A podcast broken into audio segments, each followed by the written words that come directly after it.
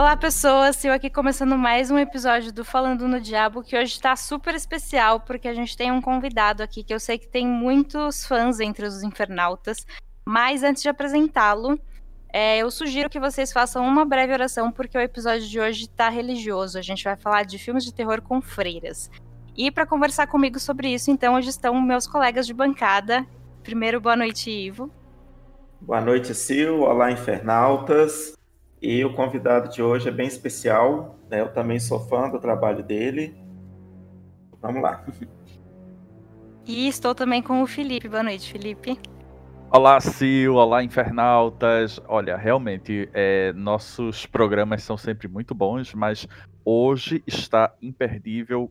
Convidado nota 10, tema nota 10, ou seja, eu acho que vai ser um daqueles podcasts que, enfim, você vai ouvir, reouvir, reescutar, porque, enfim, tá muito legal hoje.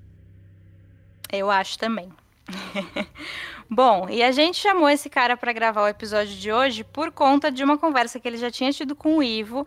Ele disse que adoraria gravar um episódio falando sobre freiras e me parece que ele tem muita história para contar é, envolvendo o cinema de terror de freiras. É, enfim, é, Denison Ramalho, bem-vindo ao Falando no Diabo.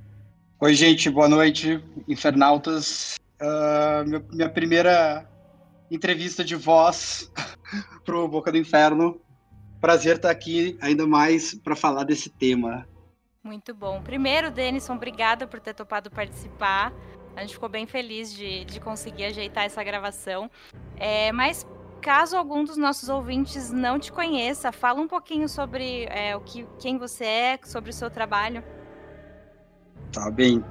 É, bom, eu sou Denison Ramalho, eu falo desde São Paulo. Eu sou cineasta, faço filmes de horror. É, já fiz um monte de curtas-metragens aqui no Brasil. É, Nocturno, filme de vampiro, que tem freira, é, Amor Só de Mãe, Ninjas. Eu dirigi um episódio da antologia internacional ABCs of Death 2, chamado J is for Jesus, J de Jesus, foi o episódio do Brasil. E no ano passado lancei meu primeiro longa, Morto Não Fala, com Daniel de Oliveira, Bianca Comparato, Fabiola Nascimento, Marco Rica é, baseado num conto do grande escritor de terror brasileiro Marco de Castro. Mas isso nada importa. O que importa é que eu sou fã de filmes non-exploitation. Muito bom. Vamos a eles então, né? É, bom, as freiras é, fazem parte do universo do horror desde, desde o cinema mudo, né?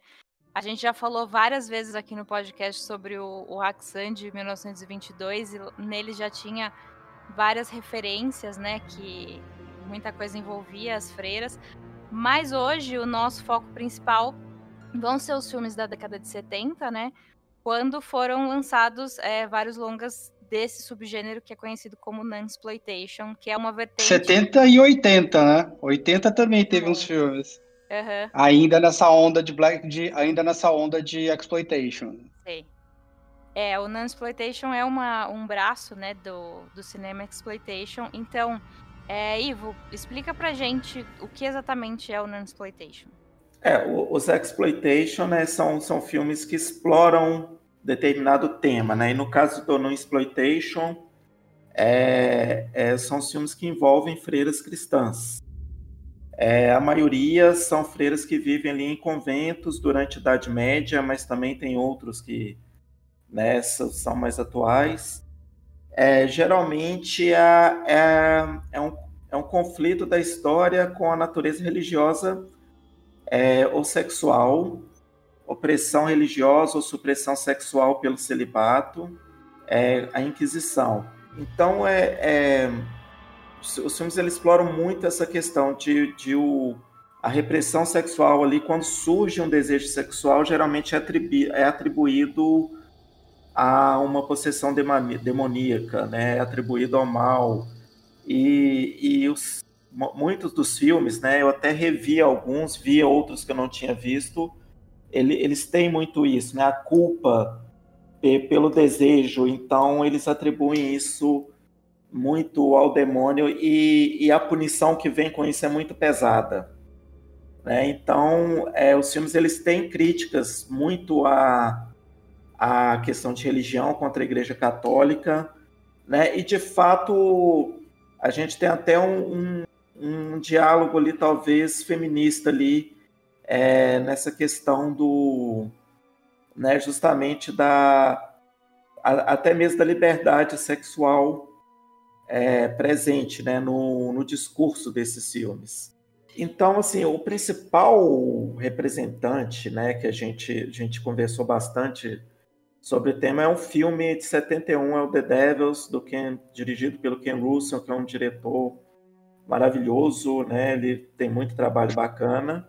Ele, ele é um filme que ele é ambientado na França ali em 1963 e onde um padre ele é condenado à, à fogueira por sofrer acusação de ter feito um pacto com demônios para possuir freiras, né? Só que o filme ele tem muito muito subtexto é, embaixo, embaixo disso. Inclusive, ele também é inspirado em uma história real da Madre Joana dos Santos, a gente vai falar um pouquinho depois.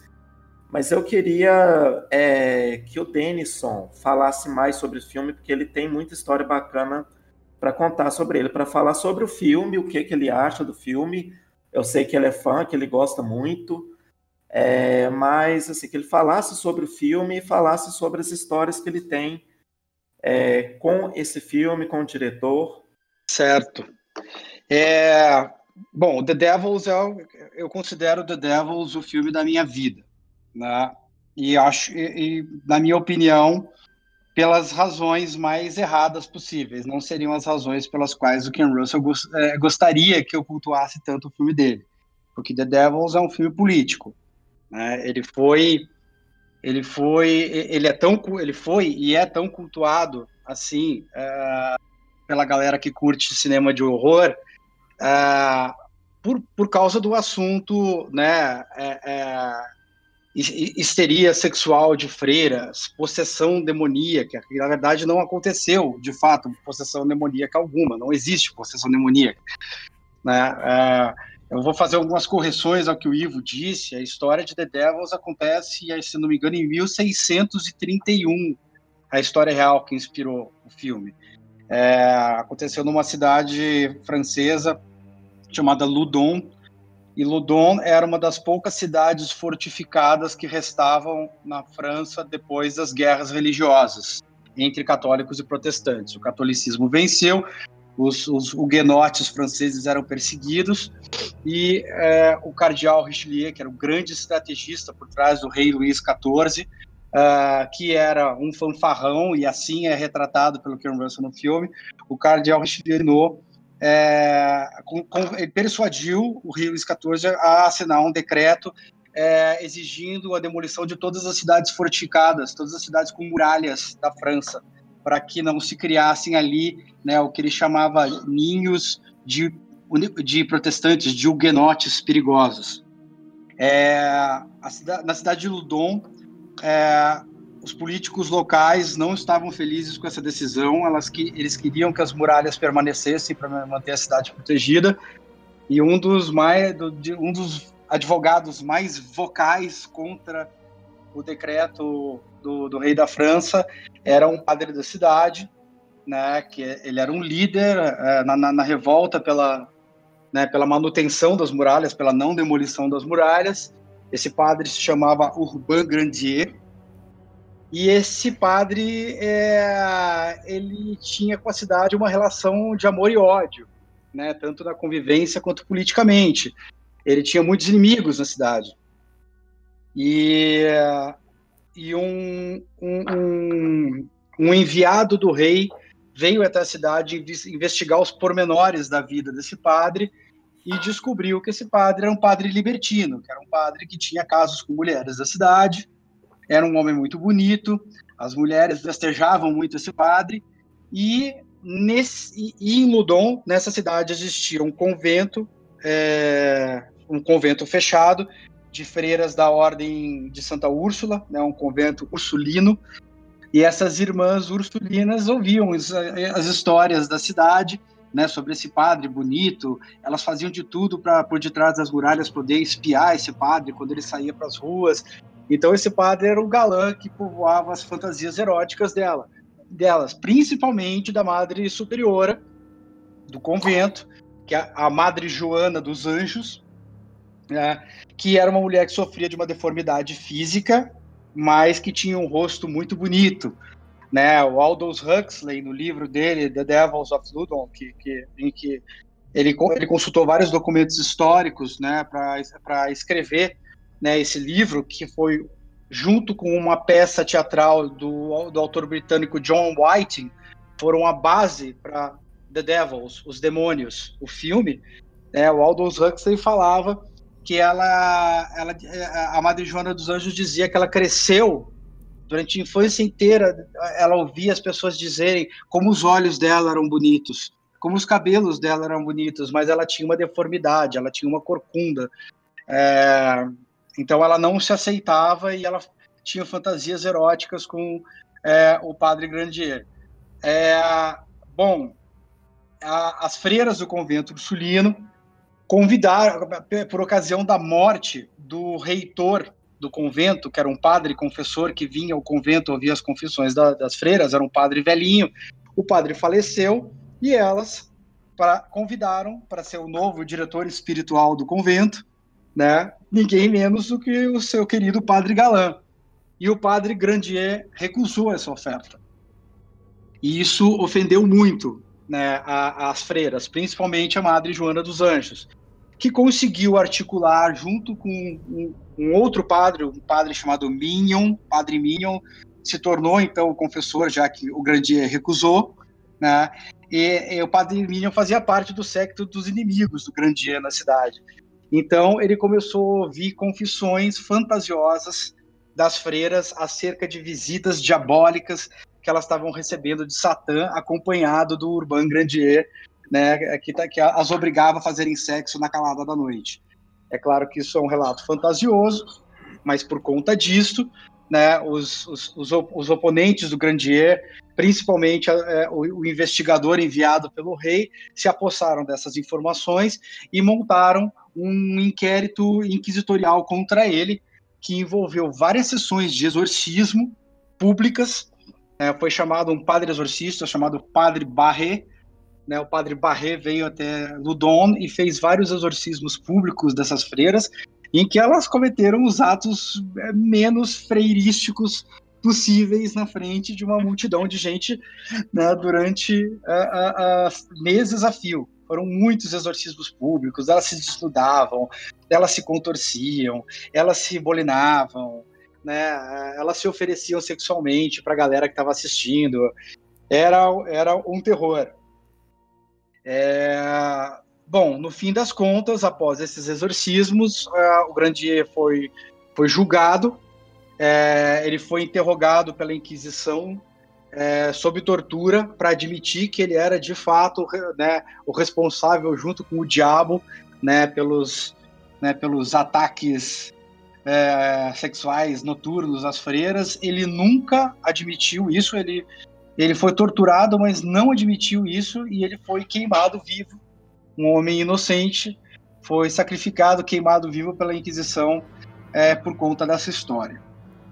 É, essa narrativa né, inspirou o John Whiting a escrever a peça The Devils e inspirou o Aldous Huxley, o celebrado autor Aldous Huxley, a escrever Os Demônios de Ludon, que foi, foi lançado no Brasil né, como Os Demônios da Loucura, o livro. E aí, em 71, o Karen Russell fez um filme, né, que foi lançado aqui no Brasil como Os Demônios. E eu, leio, eu tenho uma memória afetiva muito grande é, desse, desse filme, porque em 1984, quando eu tinha 9 para 10 anos de idade, a minha família, que morava no Rio Grande do Sul, a gente foi passar um fim de semana numa cidadezinha chamada Nova Prata, na Serra Gaúcha. E nessa cidade tinha um cinema muito simpático chamado Cine Lux, e tinha um carro com um alto-falante que percorria a cidade inteira anunciando o filme que ia passar aquela noite. E ele estava anunciando, né, esta noite no Cine Lux, Os Demônios, um filme forte, censura 18 anos, Os Demônios. E eu fiquei tão curioso com esse filme que eu fui atrás de descobrir onde era o cinema, fui até a frente do cinema para ver o cartaz do filme. E aí esse cartaz volta à minha história num segundo momento, né, num segundo momento muito mais próximo. É, eu engavetei no arquivo morto da memória por bastante tempo esse filme, né, até uma idade mais avançada, em que eu comecei a assistir, colecionar filmes de horror.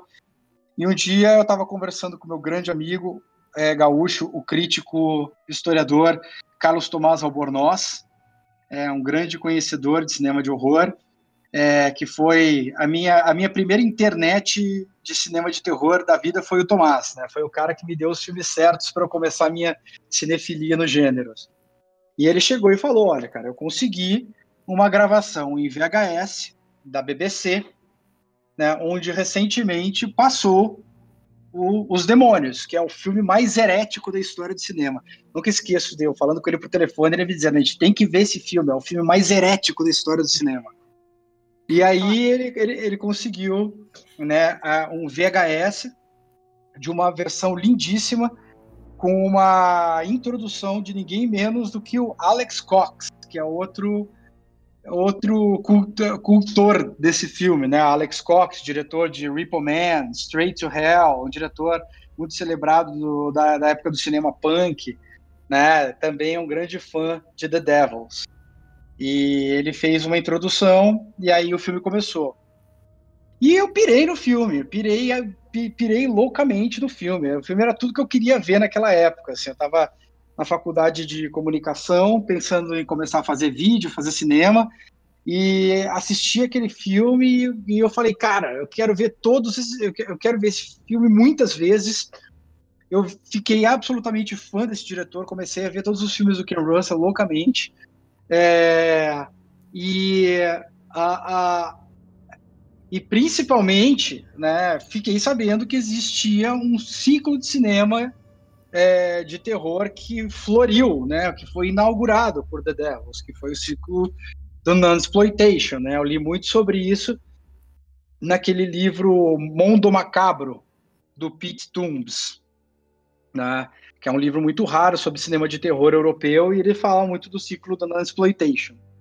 E aí, né, ao longo de muitos anos, eu fui aos poucos achando os filmes, descobrindo os filmes, né, assistindo, né, todos eles, alguns muito parecidos com os outros, né, é, tirando o próprio The Devils, que é uma grande obra, é uma grande obra de arte maldita, né, todos os outros é, né, pelo menos os que eu tive uma intimidade, cheguei a conhecer a fundo, vão muito na contramão do que você propôs, você propôs aí, né, a, a tua hipótese, Ivo, né, de serem filmes feministas. Eu não sou dessa opinião. Eu acho que foram todos filmes machistas feitos por homens para fetichizar a figura da freira, né, como um mistério sexual a ser desvelado, a ser corrompido, né? O barato de assistir um filme de sexploitation é ver né, as freiras fazerem coisas inconcessáveis, é ver o sagrado ser corrompido, né, é ver mulher pelada, né, e, e, e, por aí vai. A gente pode falar mais pontualmente dos filmes. Mas eu tenho uma listinha, uma cola aqui para falar mais sobre The Devils. Algumas coisas, assim. Um, esse filme é um filme realmente maldito. Né? Ele foi uma produção da Warner Brothers na Inglaterra e a Warner Brothers não deixa mais ninguém encostar nesse filme para fazer relançamento, para fazer rerun. É, ninguém encosta em The Devils. Esse foi um filme que é, mexeu muito com a reputação da Warner Brothers. Foi um filme escandaloso na época. Teve um lançamento limitado nos Estados Unidos, recebeu censura X-rated, né, que é a, mesma censura dada a filmes pornô. E esse filme virou um filme muito escuro, né? Recentemente, né, houve é, é, algumas empreitadas para tirar ele um pouco da obscuridade. A gente vai falar sobre elas daqui a pouco. Assim. Mas esse filme foi um filme muito importante do cinema, do cinema britânico, para além de inaugurar o ciclo da, da, da, da exploitation, porque é um filme que ele contém em si muitas contradições. Ele é um filme que mostra violência, tortura, nudez, profanidade, né, é, é, aberrações da Inquisição, é, fanatismo religioso, de uma forma muito frontal, teatral, muito desabrida, né? É, mostra cenas de orgia com as freiras e tal, mas o Ken Russell, que é um diretor católico, católico convertido, né, que diz que, que diz, já disse publicamente, né, que ele foi salvo do, do, do, do nos anos 60 de um vício de drogas né, por conta de uma, de uma visão, da, por conta da visão de uma estátua da Virgem Maria que ele viu na rua em Londres. E ele fala que The Devils é um filme católico, que né, o filme mais herético da história é considerado pelo seu diretor um filme católico, um filme profundamente católico, diz ele. tá? é, eu tenho um livro muito raro e muito importante é, escrito por um historiador é, canadense chamado Richard Krause. É um filme chamado Raising Hell: Ken Russell and the Unmaking of the Devils, que conta em pormenores a história desse filme. Né? A história desse filme, do banimento desse filme. Eu comprei esse livro quando eu morei em Nova York e demorei muito para ler esse livro. Eu só fui ler esse livro esse ano. Esse, livro ficou na minha prateleira quase sete anos. Né? Caraca. E, e, depois eu vou contar, né, o que que, o que, que fez, o que que despertou, né, despertou novamente o meu fanatismo por The Devils. Depois de eu ter lido esse livro, na, na mesma sentada, eu li a peça The Devils, né, do John Whiting, que é bastante diferente do filme, mas que tem muitos diálogos do, do, da peça incorporados ao filme, né? E eu descobri várias coisas. Eu descobri, por exemplo, né, que, é, que a Vanessa Redgrave, que, que é, foi a Madre Joana dos Anjos no filme, ela ficou uma, uma, uma, atriz muito mal vista por um bom tempo na Inglaterra. Assim. Eu fiquei sabendo também que a relação é, que o, o, o, Oliver Reed, que faz o padre Grandier no filme do Ken Russell, ele tinha uma relação bastante de bastante coleguismo, de bastante amizade com o Ken Russell, mas que vinha muito pelo caminho da bebedeira, assim. Né? Ele ele chamava o Ken Russell de Jesus. Ele apelidou em todos os filmes em que ele fez com que ele fez com o Ken Russell, e ele fez mais de um, né? Ele chamava o Ken Russell de Jesus. Ele falava, pô, mas Jesus, por que, que a gente vai fazer isso? Jesus, por que, que a gente não diz isso em vez de, do que está no texto? É, ele tratava o Ken Russell por Jesus. Quem que fez uma, uma piada uma vez, e, e, e, o, e, o, e o Ken Russell dizia que ele achava o, o Oliver Reed um ator horrível. Ele falava, não, a gente se entendia muito bem, mas ele era um, ele era um ator horrível. E, se eu não me engano, eu não sei se foi o, o Richard Harris ou o Peter O'Toole, um desses dois. Existiam quatro atores beberrões muito famosos do cinema dos anos é, 50 aos anos 70 é, na Inglaterra, que era o Richard Burton, o Peter O'Toole, o Oliver Reed e o Richard Harris. Os quatro eram bebe, bebe, assim, beberrões inveterados e grandes atores ingleses. E todos eles se davam, eram amigos. Então eu não sei se foi o, o, o Peter O'Toole ou o. Se foi o Peter O'Toole ou o. Putz, agora me esqueci. Bom, um deles, enfim, não tô lembrando qual deles, o Richard Harris. Eu não sei se foi o Peter O'Toole ou o Richard Harris que mandou uma muleta de presente pro, pro Oliver Reed. E na, na muleta estava escrito Ken Russell.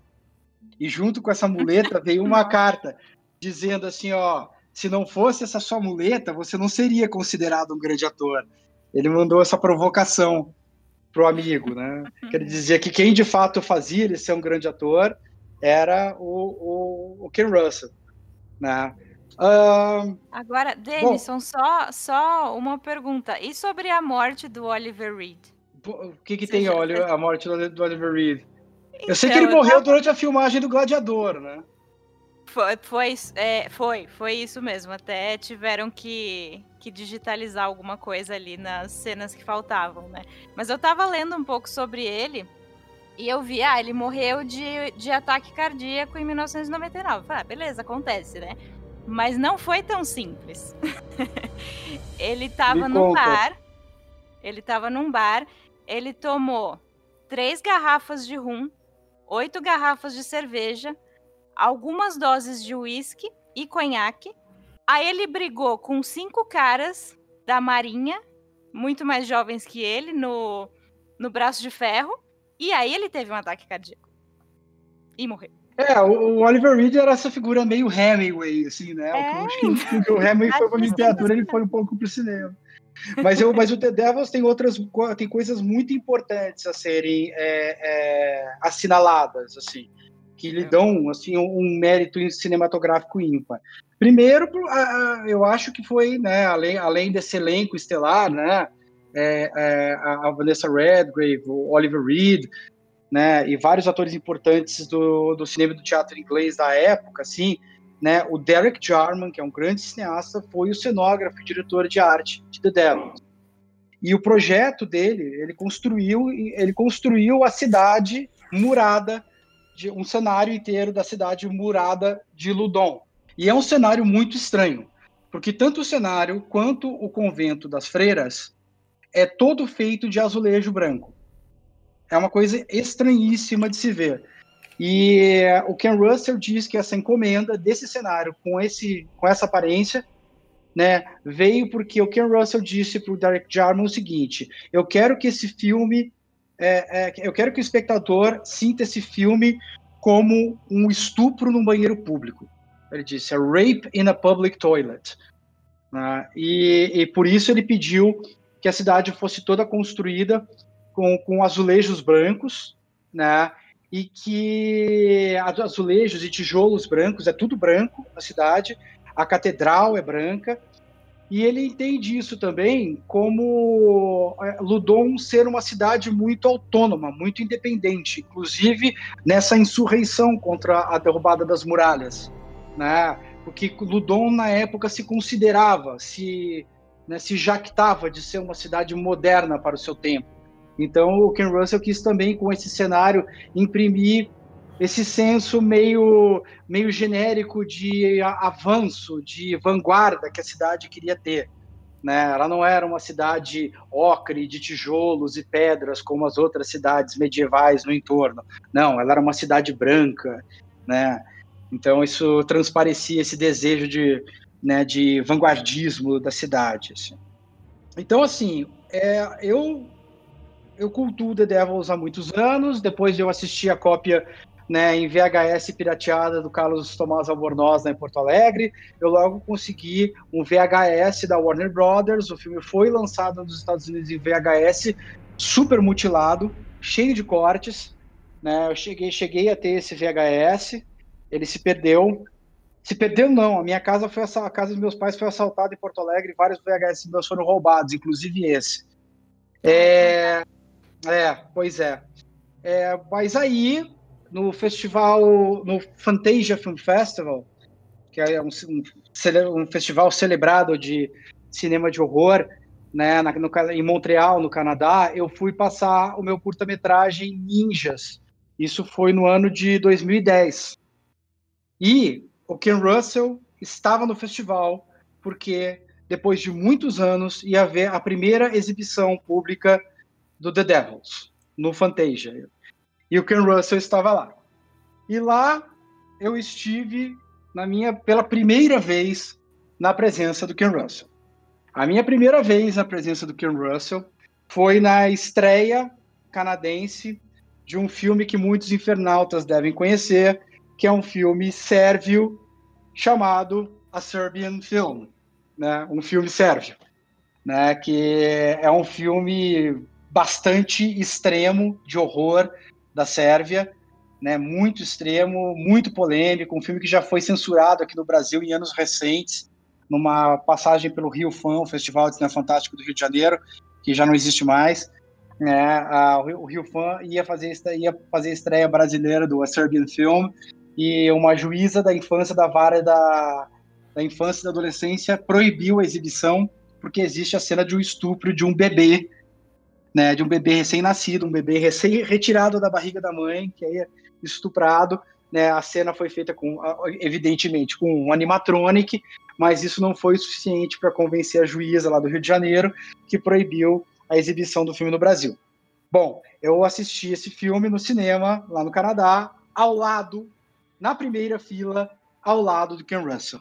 Ken Russell já estava bem velhinho, andando de cadeira de rodas, e eu estava esperando a sessão começar, né? E aí eu puxei assunto. Eu falei, pô, Mr. Russell, eu sou o Denison, eu sou do Brasil, pô, eu sou um grande fã de The Devils, eu conheço os diálogos do filme de cor, eu já devo ter visto mais de 30 vezes, e, nossa, eu, foi um dos filmes que me fez querer fazer cinema, e no meu, curta, meu primeiro curta-metragem eu coloquei uma freira lá para homenagear o The Devils, e Mr. Russell, e ele olhou para mim dando uns sorrisinhos assim, Aí ele, com a mão meio tremendo, me estendeu uma garrafa de Pepsi, assim, falou: Você pode abrir isso para mim? E eu, claro, claro, Mr. Russell. E eu abri a garrafa de Pepsi para ele, assim. E aí a gente não falou mais nada. Bom, Você guardou a tampa. esse foi.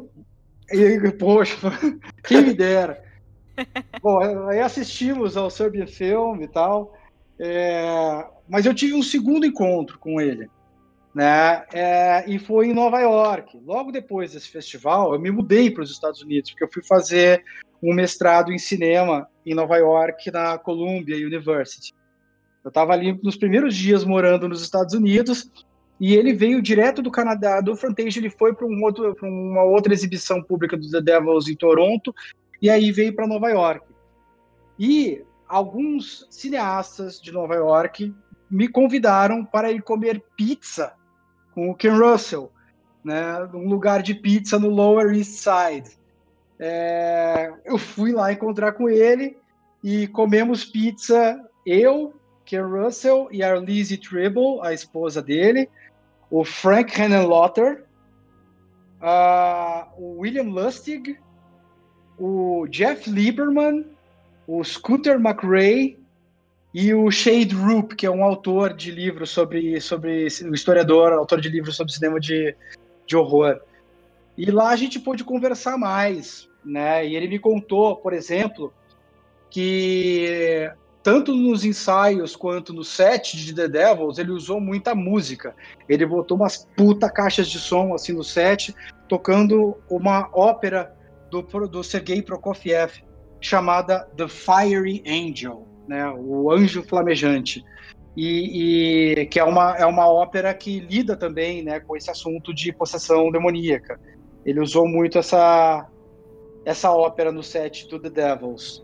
Uh, a trilha sonora do The Devils também, muito importante falar, foi, foi composta por um grande compositor erudito uh, inglês, né, o Sir Peter Maxwell Davis, né, e teve contribuições é, é, inapressáveis assim de grandes músicos de, é, de, vanguarda da época, tipo o percussionista japonês, o Stomo Yamashita. Né? O Stomo Yamashita é tipo o Vangelis da percussão. Né? E, e existe um documentário né, sobre o making of to the Devils que está até disponível no YouTube, que mostra as gravações da trilha sonora e foram simplesmente insanas. Né? O Ken Russell é um grande é, é adorador de música clássica, né?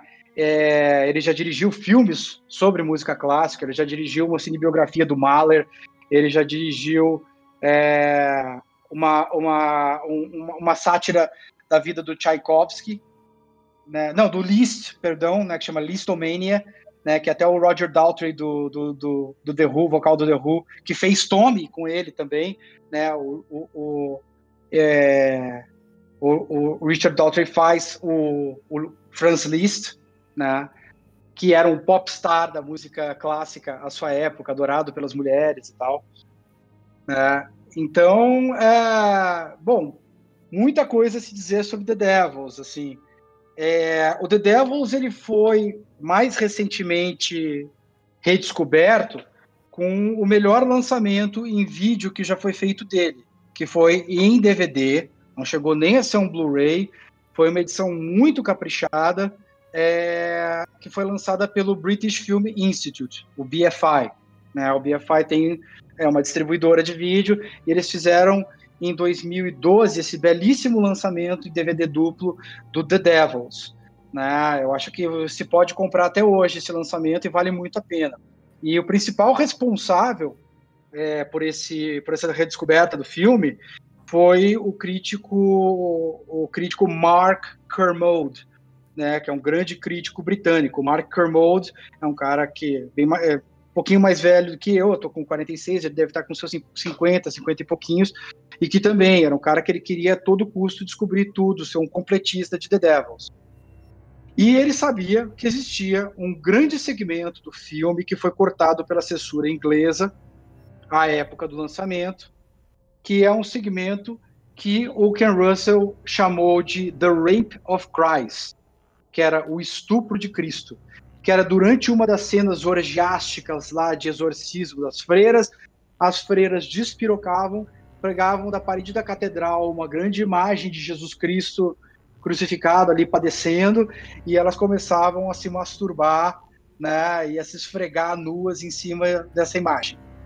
É, esse segmento a censura inglesa não perdoou, mandou cortar, e, e, o Mark Kermode, ele, ele foi que foi, que pesquisou, que pesquisou, que pesquisou, e foi atrás durante anos a fio, não se deixou abater, né, nem até pelo próprio Ken Russell dizendo, cara, desiste, não existe mais nada dessa cena, que restou. E ele conseguiu encontrar num porão em Los Angeles uma latinha guardando os negativos dessa, dessa sequência. Isso foi revelado, isso foi telecinado, e isso nunca foi incorporado, nunca houve a permissão da Warner Brothers para isso ser incorporado no relançamento do, do British Film Institute. O que existe é uma cópia de The Devils que eu não tenho, mas que eu já vi, é, que é uma cópia de um selo independente que vende assim, cópias limitadas em convenções de filmes de terror. E eles conseguiram o Telecine e mal e porcamente incorporaram o Telecine onde o montador do The Devils indicou que ele deveria estar. Né? É uma cena que nem é tão bem filmada. É, é uma cena bem tresloucada, assim. É até engraçada. Uh, o Ken Russell faz um, um, um, uso da lente zoom ali que é impagável, de ficar fechando e abrindo a lente muito rápido, assim, num padre que está se masturbando embaixo da batina. É uma coisa que está bem inconsistente com o rigor do resto do filme. Mas essa sequência existe e eu já a vi. Que coisa doida. Sim. Isso é porque o Ken Russell era católico, né? Pois é, bom, eu contei para vocês. Né, Ufa! Tudo, eu contei para vocês quase tudo sobre The Devils, né? Eu não contei ainda que eu tenho uma camiseta do The Devils. Mas o mais importante de tudo, assim, né? A minha paixão por The Devils se reacendeu a, a questão de seis meses atrás, porque depois de anos de procura, eu consegui um pôster de 1971, em inglês, americano, desculpa, do lançamento americano, da época do lançamento, consegui numa galeria de pôsteres raros lá em Los Angeles, né, me custou muito caro, né, um, um, bom tempo de economia, é, trazer esse pôster aqui para o Brasil. Hoje ele está na parede do meu estúdio. E, e nesse pôster, que é diferente do pôster que eu vi quando era criança, lá na minha viagem à Serra Gaúcha, esse pôster é, tem uma pequena imagem do Oliver Reed e da Vanessa Redgrave na parte de baixo do pôster, mas o que ocupa a maior parte do pôster é um aviso. Um aviso dizendo: esse filme é forte, esse filme não é um filme para todo mundo, mas é um filme feito por um cineasta muito celebrado, um grande autor, mas a, as imagens são muito gráficas, né, mais baseadas em, na, em, fatos absurdos reais que aconteceram na França do ano de 1631, mas sintam-se avisados os espectadores e nós esperamos que só realmente os espectadores que vão entender e apreciar The Devils que venham vê-lo. Tem esse, esse textão no cartaz. Né? Quase um aviso, quase tipo assim, não vem. Sabe? Não venha, é, não, não assista. É. Denison, é, eu, eu queria te fazer uma pergunta, na verdade, sobre essa. Bom, é um filme que, claro, né, você já, já explicou super bem, a confusão que foi, não é? Quando, quando foi lançado, é, é, a própria Warner, como você falou, que quer nem ouvir mais falar do filme.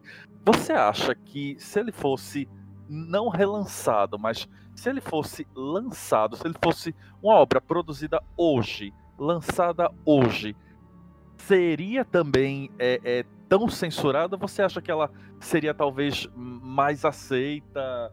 Qual, qual seria a tua leitura para um lançamento hoje desse filme? Eu acho que seria, seria mais aceito e acho que passaria mais batido também. Porque a gente vive em tempos de muita televisão e muito sucesso da, de, por exemplo, canais como a HBO, que mostram coisas muito gráficas, sacrílegas, violentas, né? Então acho que nos dias de hoje o filme o filme seria melhor assimilado.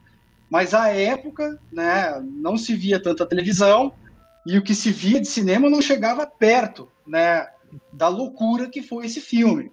É, inclusive esse filme gerou processos, é, processos trabalhistas, né, porque algumas das moças que fizeram as freiras e que viveram as freiras, elas, elas foram bulinadas durante as cenas dos é, exorcismos públicos porque eram, é, é, é, tinha uma multidão de machos ali, figurantes, não eram atores, né, eram figurantes, que estavam ali ganhando mal, um bando de beberrões ingleses ali, ganhando mal, e que na hora das, do, do, das cenas do, do, paroxismo ali, das cenas da, da, dos exorcismos das freiras, aproveitaram para tirar uma casquinha das atrizes nuas ali. Né, isso também aconteceu. Nossa, só Pode falar. Né, elucidando aqui, o, o, o Denison falou muito. É, todas essas histórias aí que ele contou do The Devils, assim, fazem o filme crescer muito na. Né, esse, esse detalhe do, da arte, né, da direção de arte, dos azulejos, né, do, da sensação que o diretor queria passar. É, isso faz o filme crescer muito, porque ele, como o próprio Denison disse, eu acho, eu acho esse filme uma obra de arte ele é incrível, ele é visualmente, ele é deslumbrante, né? O Ken Russell é um puta diretor, é uma aula de, de cinema e, e, como ele é, e como ele é pesado, como ele é é, é forte, né? Mesmo com né, não não tendo cenas cortadas, ele é um filme ainda hoje ele é um filme muito forte, mesmo hoje a gente assimilando mais essa questão da, da transgressão, da violência, ele ainda hoje ele é um filme que ele ele incomoda muito. Então, então era isso, era só para falar o quanto esse filme é incrível. E um, um, uma é. curiosidade que eu estava dando, dando uma procurada aqui é a, a avaliação dele no IMDb é 7.8, o que a, o gênero terror é uma nota alta, inclusive é uma nota até mais alta do que muitos filmes que são considerados, talvez assim, é, é, é um, um, clássico menos problemático, né? Talvez aquele clássico mais aceito é, é, pelo público geral. Então ele, ele também tem uma, uma, uma, pontuação alta. Sim, é bastante alto mesmo. Agora, é, Ivo, mais cedo você falou sobre o filme Madre Joana dos Anjos, né? De 61, que você chegou a rever ou assistir pela primeira vez hoje, não sei. Você pode falar um pouquinho dele pra gente? Sim, rapidinho, né? É, ele é um filme polonês. É, ele já tá ali fora do, do que seria o exploitation, tá? Mas é só para citar que é, ele, ele, retrata, ele recria esse episódio de freira, de uma freira possuída é, por, por alguns demônios, né? Assim explicado, né? Assim é, assimilado por, pelas freiras deste convento. É, um padre ele é encaminhado para ele cuidar dessa freira. É, e, há, e há cenas de, de exorcismo, é, apesar do filme ele ter o teor mais dramático do que um terror, ele é um filme que ele, ele nunca deixa para você ali, ele não te fala, né? Ah, esse filme, elas foram realmente possuídas, né? Ele deixa entender que tudo aquilo é, era uma, uma histeria é, coletiva das freiras, e, e, a própria Joana dos Anjos, ela, ela cita um discurso que ela queria, o, ela se abriu para os demônios, ela se abriu para, ela queria, ela estava sendo feliz porque ela não queria ser uma mulher que ficasse ali é, presa no, no, convento, orando, não sei o que lá. Ela queria mais que aquilo. É, então, o filme ele, ele, ele deixa essa, essa impressão de que aquilo ali é essa questão da culpa, né? Do tipo, se eu não seguir ali os dogmas que me foram impostos ali na religião, eu estou pecado, eu estou possuída pelo demônio. Né? Assim como o próprio padre que vai, ele, é, como se ele pede para ser possuído para salvar a, a, a madre. Ele tenta salvar e, e rola ali uma, uma tensão sexual entre a freira e o padre. É, isso é mu muito sutil, né? Muito bem sutil no filme, é através de olhares, né? Através de pequenos gestos. É, isso não é não é tão explícito como os filmes do exploitation, essa questão da né, da, da atração sexual, mas é, você, se, é, você sente isso como o filme ele vai colocando através dos detalhes, que faz o filme ser bem legal, bem interessante. É, eu, eu, tinha visto ele há alguns anos, lá em 2011, eu acho. É, um amigo meu me indicou na época, eu assisti e eu voltei a rever. Acabei de ver, tá fresquinho na memória. Né, acabei de rever ele para falar sobre ele aqui no podcast. É, o, o The Devils, o Ken Russell, é, é, de que eu tenho notícia. Deixa eu ver, acho que é a quarta ou quinta iteração é, dessa história de Ludon, né? O, o, o Madre Joana dos Anjos, do Yerd Cavalerovich, é baseado nesses fatos. Né? Depois teve a peça do John Whiting, o livro do o livro do Aldous Huxley, teve a, uma ópera do, do Krzysztof Penderecki, né, chamada é, é Die Teufel von Ludon, né, que é uma ópera em alemão sobre o mesmo caso. É, o Penderecki, né, para quem não sabe, é um grande compositor polonês que o Kubrick usou músicas dele no, no Iluminado. É, o, o, muitos é, compositores de, de, de, trilhas sonoras de terror é, são super tributários à obra do Penderecki, que é uma obra super sombria. Né? O Richard, o, o David Lynch fala que a música do Penderecki influenciou muito o cinema dele, inclusive nessa nova versão da Twin Peaks da Netflix, né, tem música do Penderecki, né? Então, The Devils foi a quinta versão dessa história e a segunda para o cinema, depois de Madre Joana dos Anjos. É... Né? E eu sou completista também, já ouvi muitas vezes a ópera do Penderecki, né?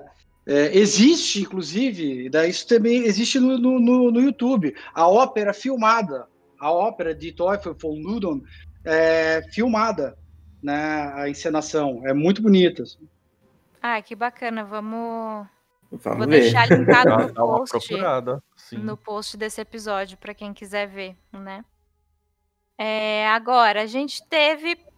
Então, como a gente, como o Denison falou, o, o The Devils abriu, né, esse, esse subgênero, assim. Mas a gente teve outros filmes, então, é, queria falar um pouquinho sobre o que veio em seguida. É, vamos começar pelo Alucarda de 77, né, do Juan Lopes Montezuma. Montezuma. E é, se alguém quiser comentar um pouquinho sobre ele. Eu, eu, eu gosto muito, acho um filme incrível. Eu, é, o Alucard ele até teve no nosso episódio de possessão, né? Sim, que, né? Eu contei também um pouquinho da história do documentário do Ulisses Guzmán sobre o Juan Lopes Moctezuma. É, e, e ele é um filme assim, muito.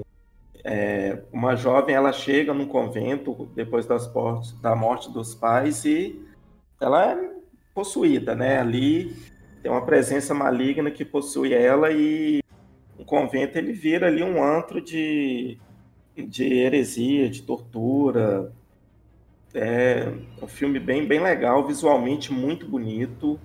É, tá, tá um pouquinho de ordem, a gente vai falar um pouco dos filmes aqui, um pouco fora de ordem de datas, né? Mas é, a gente foi colocando de acordo com a nossa memória afetiva do gênero.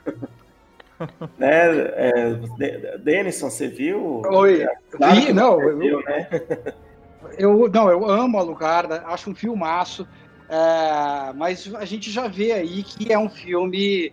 Aí sim, um filme claramente de terror, com, né, seguindo mais as convenções do gênero, mas também abusando de cenas de sexo, de nudez, de lesbianismo, né? E, e as, a, a, as freiras, essa, no, essa noviça, a Lucarda, que chega lá no. Né, a Lucarda, que aliás né, é a, a Drácula, ao contrário, né? A Lucarda, ao contrário, é, é, é Drácula. Né? Se, eu não, se eu não me engano, a, a amiga dela no filme também, é, é, acho que ela chama Mina, uh, Mina Harker. Uhum. Tem, tem outros personagens que tem nome do Drácula ali, mas a história não tem nada a ver com vampirismo.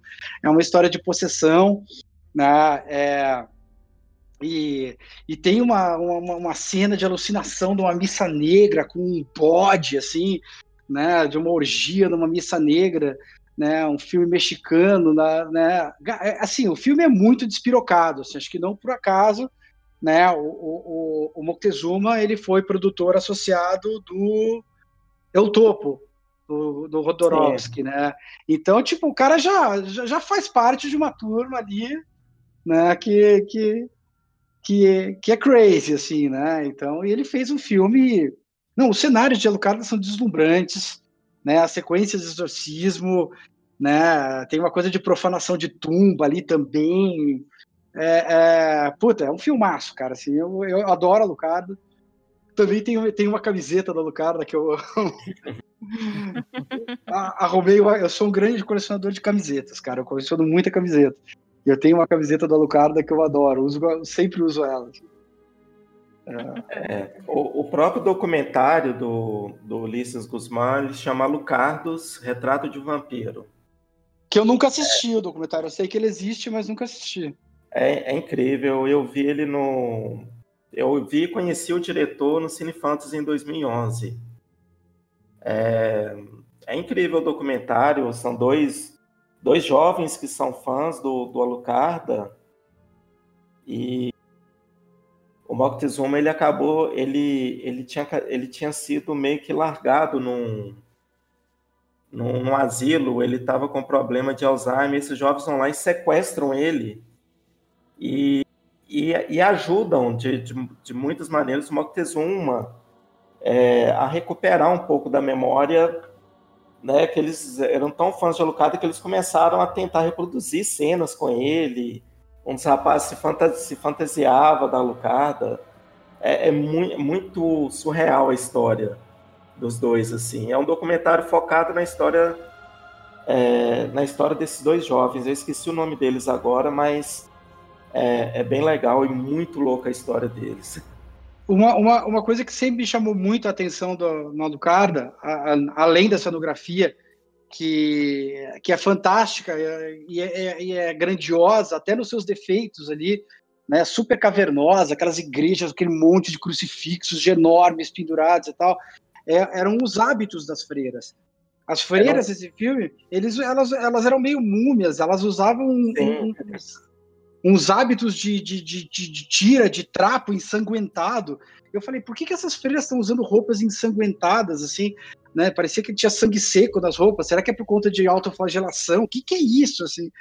Né? É uma coisa muito estranha mesmo, as, as vestes das freiras do convento no Alucarda. Essa autoflagelação que é muito comum no, no, no, exploitation, né? Que é um. Ah, né, ne, nesses filmes tem quase todo, em ideia, em, em, em, cada filme de, de, de, tem, tem, tem, todos, assim. Ela se chicoteando, uma chicoteando a outra, pode esperar, é certo. Assim. Um, um, outro filme mexicano da época é o Satânico Pandemônio. Esse nome vai. Esse nome remete muita gente ao Um Drink no Inferno, né? Que o bar é lá do. onde ocorre, ele, ele, é, ele leva esse nome, né? Que a gente sabe que o Tarantino era fã, né? Do, do não, é, não é o bar. Não é, não é o bar. É, o, é ah, não é o bar. A personagem é a personagem. É a personagem. Isso. isso. É a stripper, isso. é a. É a. E, e o. o... Salma, Salma Hayek, né? Salma Hayek. E, e o satânico pandemônio é, é santânico pandemônico, na verdade. É santânico pandemônio, né? É, é santânico pandemônio. E esse filme ele tem um subtítulo que é Santânico Pandemônio e entre parênteses, é La, sexo, La, La Sexorcista. Sexorcista.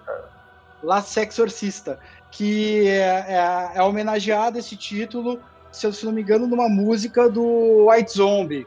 É, num dos discos do White Zombie tem uma música chamada La, La Sexorcista.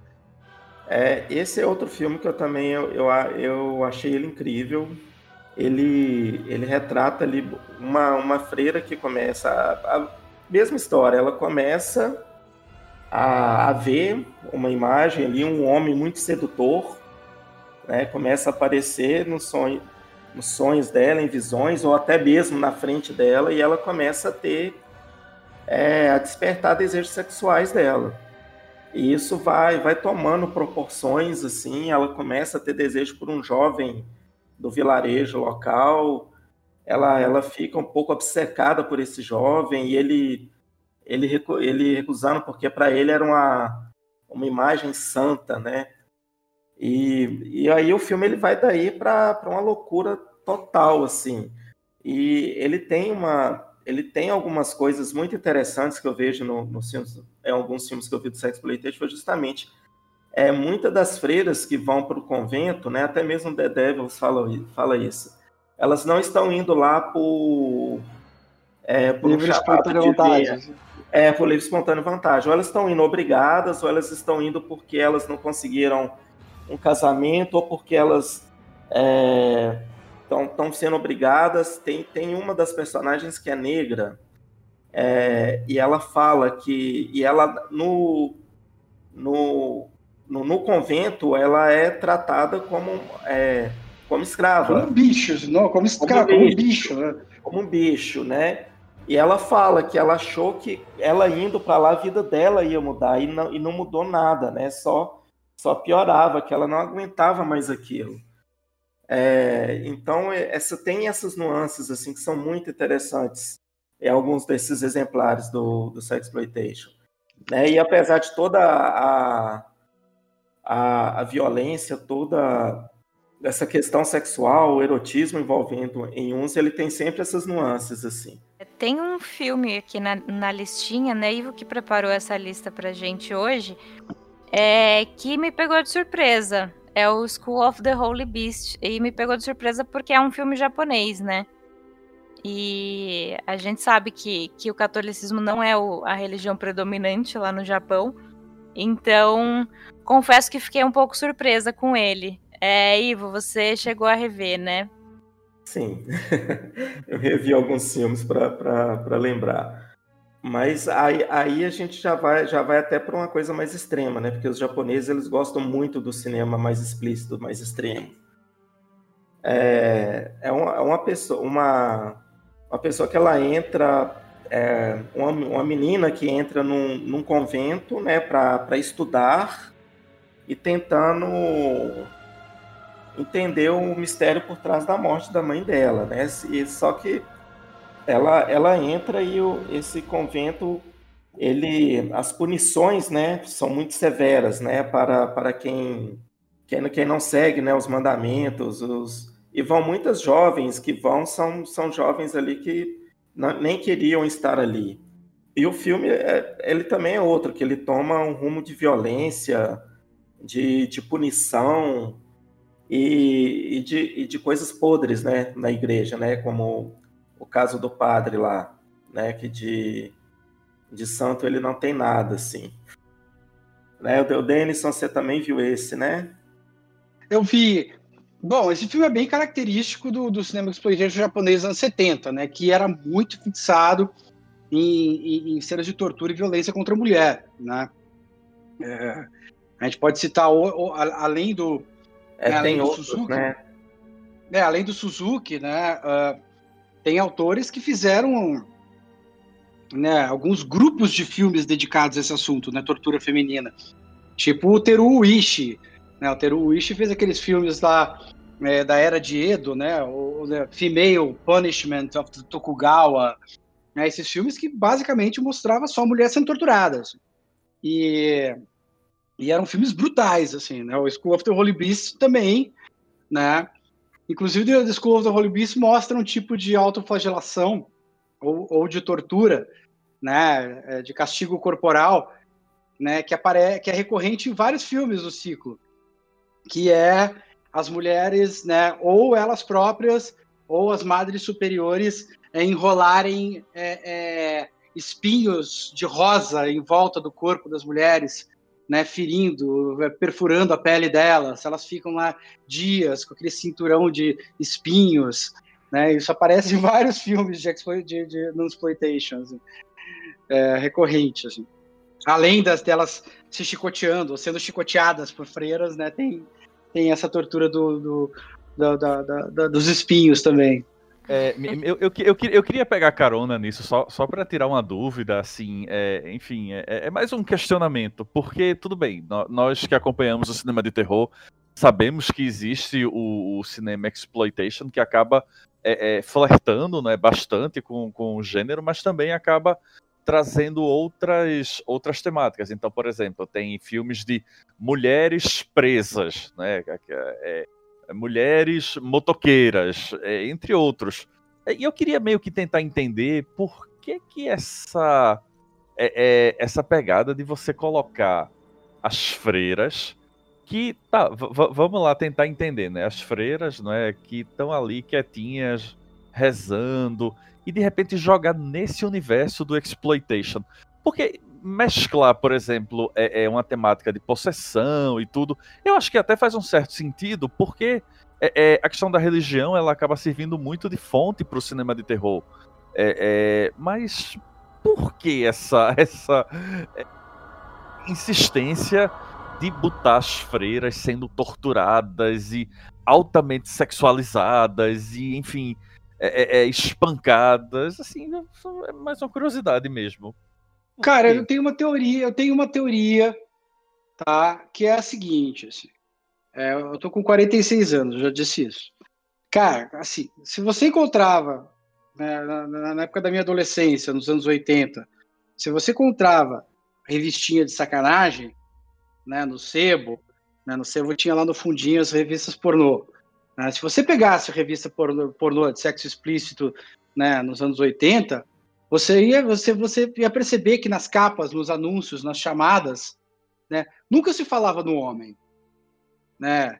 Era sempre Paulinha hoje vai dar o C três pontinhos, né? né? Irmãs gêmeas F juntas, né? Elas sempre falavam na mulher, o chamariz do sexual é, é, é, né, nessa época, essas revistinhas que estavam lá, que restaram lá no sebo, que eu fui lá fuçar quando eu tinha 13, 14 anos, eram revistas dos anos 70, assim, né? É, orgia sueca e tal. Sempre, né, é, é, era a mulher que era fetichizada, erotizada, oferecida na capa. E eu acho que isso tem um pouco a ver com, né, com as convenções é, sociais e religiosas, assim, né, a coisa do recato feminino, né, e, e, e da preservação, e, e, da virgindade, ou da, ou da reserva sexual, né, que era uma coisa meio convencional, esperada do comportamento feminino, né, até aí nos anos, nos anos 60 adiante a coisa começar a liberar, assim, né, isso ser visto com mais, uh, com menos pudor, né, com mais naturalidade, né, a questão do corpo da mulher, da sexualização, né, da, da, da, da transa fotografada, filmada, enfim, sempre nessa época era a mulher. Né? Era a mulher, a mulher era o chamariz. Ninguém se importava. Você nunca via uma, uma revista pornô para vender no, no sebo com um anúncio na capa: venha ver o tamanho da vara desse cara. Não, era sempre a mulher. Né? A mulher que vai dar isso, a mulher que vai dar aquilo. Né? E assim, cara, eu acho que é uma figura simbólica do recato feminino é a freira. Né? Então eu acho que a freira existiu um, desejo de conspurcar ou uma certa a, a, a presunção de que ah, por trás dessa roupa preta aí né, tem uma periquita pegando fogo. Assim. Na, uh, uh, imagina que essas mulheres que não podem dar ficam pensando o dia inteiro atrás no, na, no convento. Vai dizer que elas ficam só rezando mesmo. Vai dizer que elas não se saciam entre si. Né?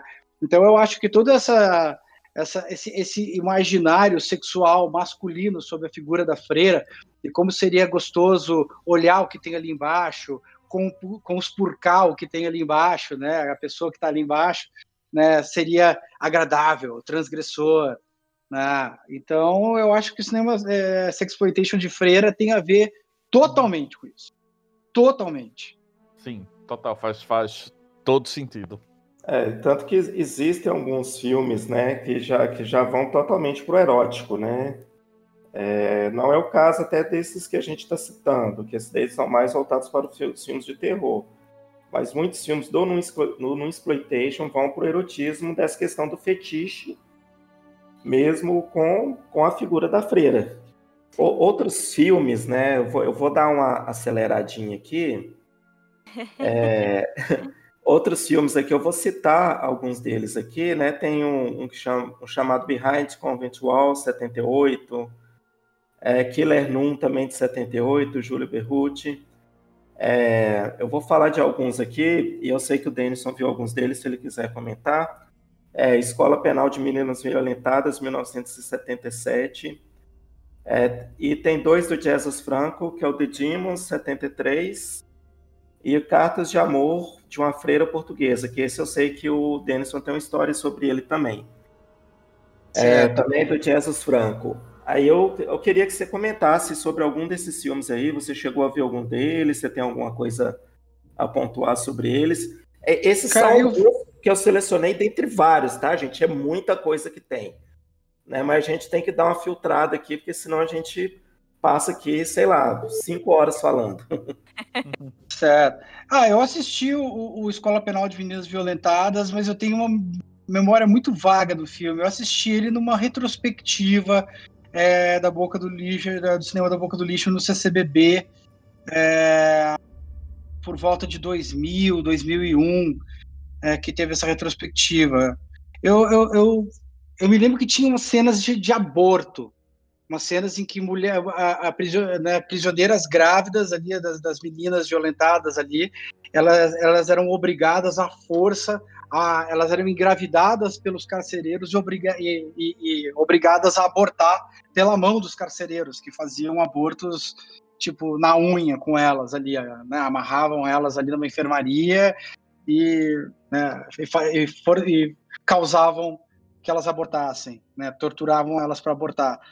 É, eu, eu, eu gosto muito do Cartas de Amor de uma Freira Portuguesa, do Jesus Franco, né, do Jazz Franco, né, é, e, e, esse é um filme que foi filmado em Portugal, o Jazz Franco é um diretor espanhol, né, de, de terror e, e, e de sexploitation, e ele e, e, um dado curioso também sobre, sobre esse filme é que o, o assistente de direção e diretor de arte do filme é um cara que se mudou e fez cinema no Brasil, que era um português chamado Davi Quintans. É, o Davi Quintans, ele, ele fez cinema no Rio de Janeiro e tal, depois ele, ele, ele, ele viveu os seus últimos anos no Rio Grande do Sul, ele morava em Canoas, uma cidade do lado de Porto Alegre, onde eu cresci, né? E, e o Carlão Rachenbach, é, numa passagem por Porto Alegre, comentou comigo, né? Pô, o Davi Quintans, que mora aqui em Porto Alegre, pô, o cara foi diretor de arte do Carta de uma Feira Portuguesa do, do, do, do, do, do Jazz Franco e tal. E aí no Festival de Gramado de 99, o Davi Quintans estava lá, e eu falei, poxa, cara, eu gosto muito de um filme, um filme que você fez de direção de arte, né? Cartas de, uma, de Amor de uma Feira Portuguesa. Ele, oh, porra, esse filme, pô, que saudade você falar dele. Eu, o Jazz Franco, nossa, que figura o Jazz Franco. É, o Davi Quintanas morreu, é, acho que é questão dos três anos atrás, lá no Rio Grande do Sul.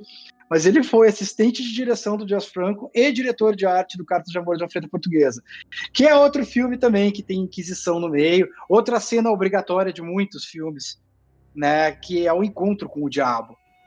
No Santânico Pandemônio existe essa figura desse homem muito bonito que é o diabo né? No, no Cartas de um Amor, de uma Freira Portuguesa também, no Haxan, né? É, a Feitiçaria através dos tempos também tem o encontro da freira com o diabo, que aliás, né? Aliás, eu usei cenas do encontro da freira com o diabo no meu primeiro curta-metragem nocturno, que também é, tem, tem, tem é, um, é um filme de vampiro, mas que tem momentos ali no curta que são homenagem ao exploitation Né? Tem um personagem do filme que é uma freira possuída, né, que a gente descobre isso no final do curta, que é uma freira que é encontrada dentro de um navio que foi invadido por vampiros, ela está possuída, né, é, é, e aliás, eu queria aproveitar no, no, meio desse no meio desse nosso papo para dedicar esse essa minha participação no episódio a Rosiane Milani, que fez, fez a atriz que fez a freira do Nocturno,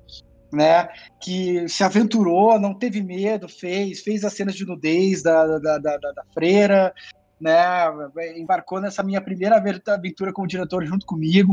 Um beijo para Rome Lani. E eu também queria mandar um beijo também para a irmã Zoli, para a irmã Gentila e para a irmã Maria Helena, que eram as freiras lá da escola onde eu estudei. É, pô, vou homenagear as freiras da minha vida. E a irmã Noemi, lá do Carandiru, da casa de detenção. Ai, eu, gente, eu tinha, eu tinha uma irmã Geni. Eu também estudei numa escola de freira. a, a, minha escola foi de padres. É. é eu me Vamos lembro fazer da um episódio de padre, né? Brincadeira. Eu me lembro da irmã que ela, ela gostava muito de futebol, então a gente ia nos jogos lá do. E ela era atleticana, então quando tinha um jogo no, do Atlético lá, na, lá em Tabira, que é a cidade interior, ela, tá, ela ia para a torcida do Atlético. Era, era, as freiras de lá eram um pouquinho diferentes. eu, gente, Bom, eu, gente... Eu, eu, também tô fazendo filme de freira, tá? Vai, vai ser meu no exploitation. Ô, oh, beleza. E esse filme, esse, é, o, eu, o meu ele vai chamar a, é, é o nome espanhol, a Hora é, a hora en la, en la hora de, de nuestra muerte. É, e esse roteiro, ele, o roteiro que eu fiz, ele vai, ele vai ter uma outra adaptação também com outro diretor, mas eu não posso falar ainda. Que bacana. Vão duas adaptações dele. Muito bom. Que massa. Mas, é, então, acho que aqui a gente vai encerrar um pouco do No Exploitation é, e vamos dar uma fazer uma citação a alguns filmes, né, que, que tem, as, tem a figura da freira, né, no, no cinema de horror, assim. Uhum. É, alguns são até do, do próprio gênero, a Demônia do, do Lúcio Fulci, né, que de 90, esse filme não, eu vi ele, mas já tem muito tempo, não lembro muito bem dele, mas é, é um filme ali de 90. Mas uma freira que recentemente tem feito sucesso é a, a freira do, do, do, universo da Invocação do Mal. Né? Que eu, particularmente, eu não gosto do, do filme, nem gosto da personagem, não acho muita graça. Eu também não, tô fora. é, sim. Tô, tô fora. Mas, mas, é um filme que está aí fazendo. Né, apesar dele ter sido bastante rejeitado, vai ter uma continuação. É, eu, a gente já chegou a comentar um pouquinho sobre. Na verdade, é, nas, nas previsões né, de próximos filmes, falando do Invocação do Mal 3, a gente acabou falando um pouco da, da franquia, né, dos spin-offs. E, é, pessoalmente, eu gosto dos Invocação do Mal, inclusive do 2, inclusive da, do Valak, né, que é esse demônio que toma a forma de uma freira feiosa lá, mas é, assim, não acho nada super espetacular, mas gosto dos filmes. Agora, os spin-offs, inclusive a Freira, eu acho muito, muito fraquinhos. Então, mas claro que vai sair continuação, sabe? Porque, porque esses filmes Porque, brotam né? que nem chuchu na serra. Então, é isso, a gente já, já sabe que vai ser assim. Né? Mas não sei, não sei se. Acho difícil um filme desse é, sei lá, despertar o interesse das pessoas para voltarem e voltarem lá para os anos 70 e procurar pelo non-exploitation, sabe? Não. Mas...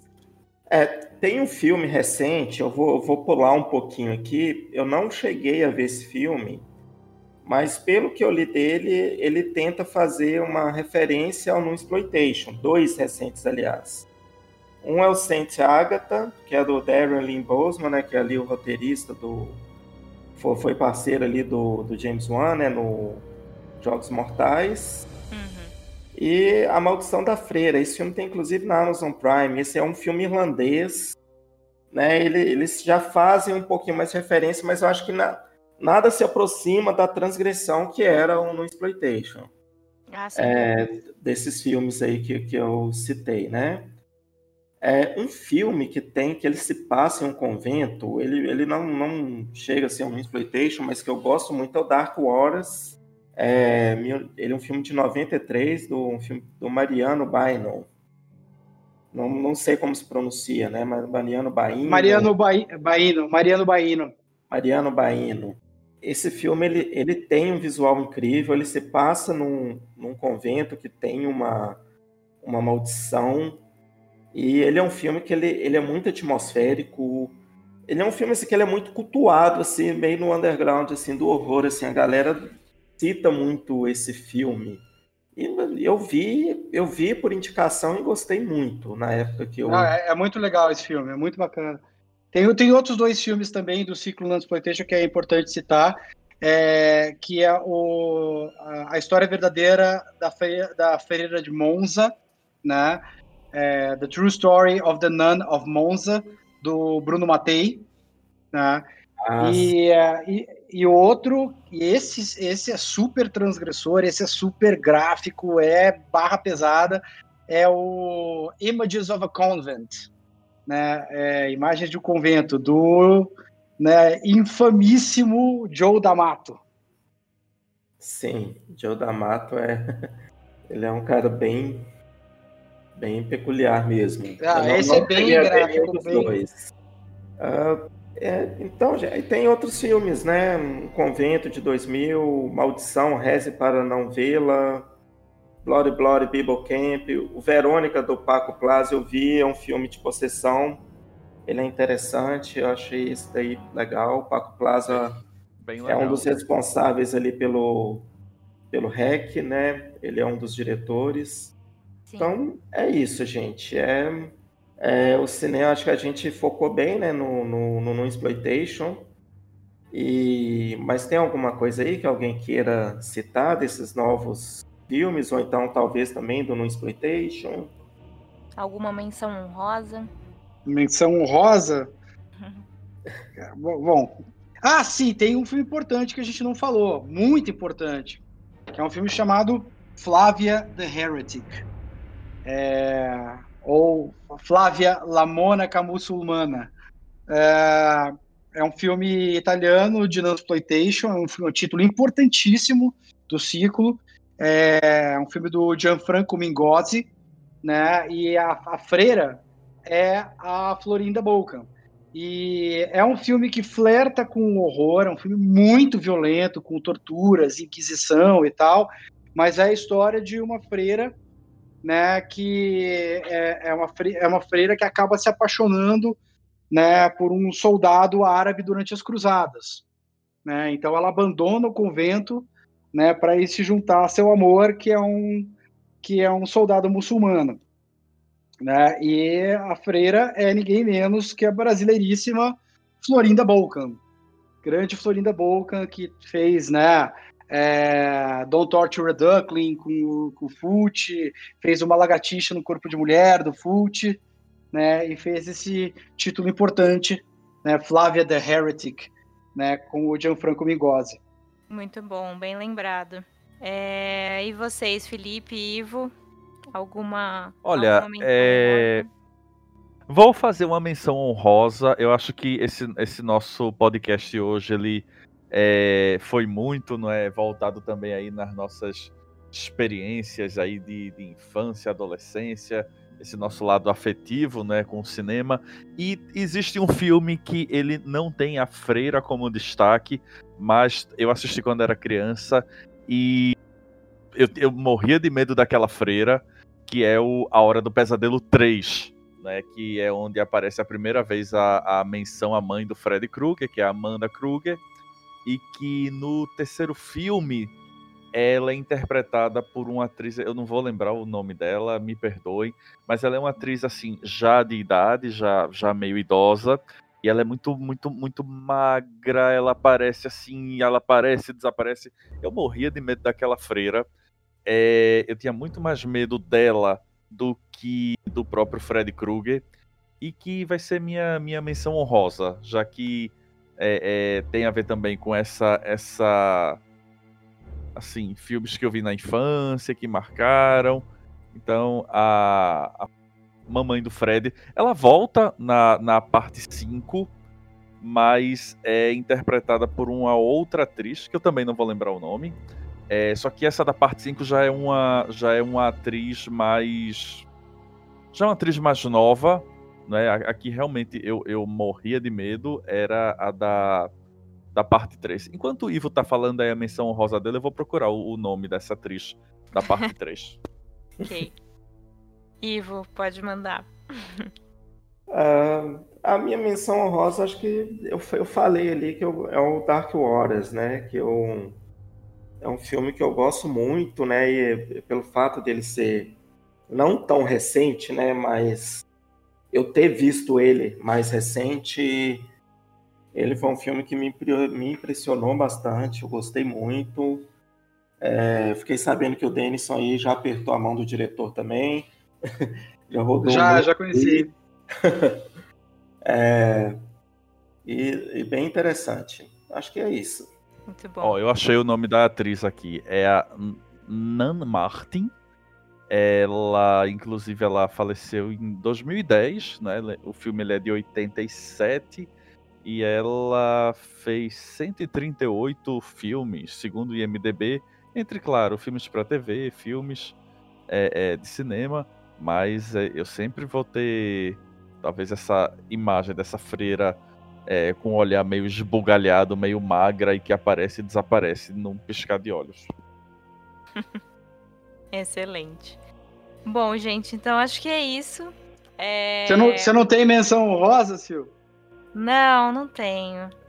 eu tô aqui, eu sou a, a leiga no assunto, pra, pra falar a verdade, Denis. Eu tô mais aprendendo com vocês agora do que trazendo alguma coisa para esse episódio. Eu Bom, tenho. Depois conta, você vê os filmes, você conta pra gente qual você elege a sua menção vou honrosa. Vou me atualizar depois. Só deu tempo de ver alguma coisinha antes, mas vou me atualizar e volto com comentários. é, bom, Denis, eu queria agradecer de novo por você ter participado aqui com a gente. Foi uma super aula, principalmente sobre The Devils. Espero que é, você tenha curtido essa conversa também. É, já fica o convite para próximos episódios, assim. E queria que você deixasse um recado, então, para os infernautas. Faz aí o seu jabá, vamos lá. Tá, hora do jabá, gente. É seguinte, é, acabou de ser lançado pela Versátil Home Video o Blu-ray brasileiro de Morto Não Fala, meu primeiro longa-metragem né, com Daniel de Oliveira, Bianca, Bianca Comparato, Fabiola Nascimento, Marco Rica. É, e a, gente entrou no catálogo, a gente estava em pré-venda até, uh, até sexta-feira, a gente estava em pré-venda. Hoje, segunda-feira, nós entramos oficialmente no catálogo de lançamentos da, da Versátil. É, o, site, o site da Versátil, para quem quiser comprar, é versátilhv.com.br e é um lançamento primoroso. Né? A, é, a, a, a imagem em Blu-ray está absolutamente perfeita. Eu supervisionei todas as fases desse lançamento.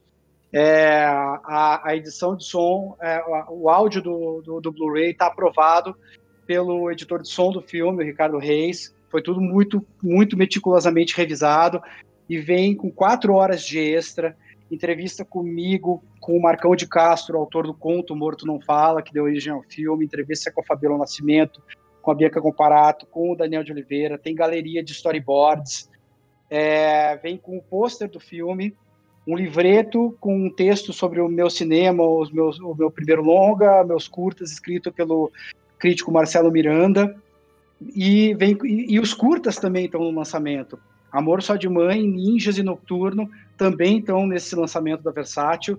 Né? Então, cara, tá imperdível, assim. Quem quiser conhecer a fundo, não só o Não Fala, mas o meu cinema, né, tá aí lá pela Versátil, com quem foi muito bom trabalhar e a quem eu quero muito agradecer. Então, corram lá, compram a edição limitada definitiva de Morto Não Fala, com esse monte de extras e presentes e cards dos cartazes dos curtas, tudo lá para vocês. A Versátil sempre arrasa, né? Sempre, Sim. sempre. Eu vou deixar o link no post também para quem quiser procurar, né? Para facilitar. Já, meu já está encomendado já. Então, Felipe e Ivo, alguma consideração final? Bom, que agradecer. As continuem aí né, nos, nos brindando com ótimos filmes e, claro, não é como você já falou, foi uma super aula, Denison. Muito, muito, muito, muito obrigado. É sempre um prazer imenso, gigantesco ter você aqui conosco. É, eu é que agradeço. Cara. Seja aqui, seja no It's Alive, seja em textos, é sempre um prazer, não é? é, é contar aí com a sua com a sua ajuda, com a sua colaboração, com a sua parceria. Somos seus fãs e estamos sempre aí na torcida acompanhando aí seus seus projetos. Obrigado, gente. Obrigado. Foi um super prazer. Quando o Ivo falou para mim, quer conversar com a gente sobre Nanosploitation, eu falei sim na hora. Muito bom. Então, é, gente, é, é, eu queria dizer também que eu me mudei recentemente, né? Daí tem duas semanas que eu estou aqui na Casa Nova e eu descobri recentemente que eu moro ao lado de um convento. E eu faço, eu faço a caminhada com a, com a, minha cachorra todos os dias, assim, e, pa, e passo por ele, né? A gente dá é, uma volta, que ele é um quarteirão, a gente, eu caminho por ele e eu faço a caminhada inteira pensando nos filmes que eu estou vendo, no que está acontecendo dentro do convento. Mas eu queria agradecer ao Denison pelo convite. Fica aberto aí o convite para para outros temas, para outras, né, outras lives ali no It's Live ou outros podcasts também. É, a gente tem muita coisa para falar, o cinema né, é prolífico. E, e fica o convite aí. Aberto. É, valeu! É da Valeu. Hammer que a gente vai falar depois? Da Hammer? Vamos falar da Hammer. Uhul! Muito bom. Eu, eu, sempre gosto de dizer, eu sempre gosto de dizer, porque desde muito criança eu, eu venero a Hammer também. Ah, eu falo que a Hammer foi a minha Disney. Pois é, aí, tá, aí, tá na nossa pauta aí para os próximos episódios. Pois é. Bom, então é isso, gente. Obrigada mais uma vez pela participação de todos vocês. É, obrigada, Infernautas, por ouvirem mais esse episódio. Quero só lembrá-los que a gente tem lá o nosso padrinho, nosso PicPay.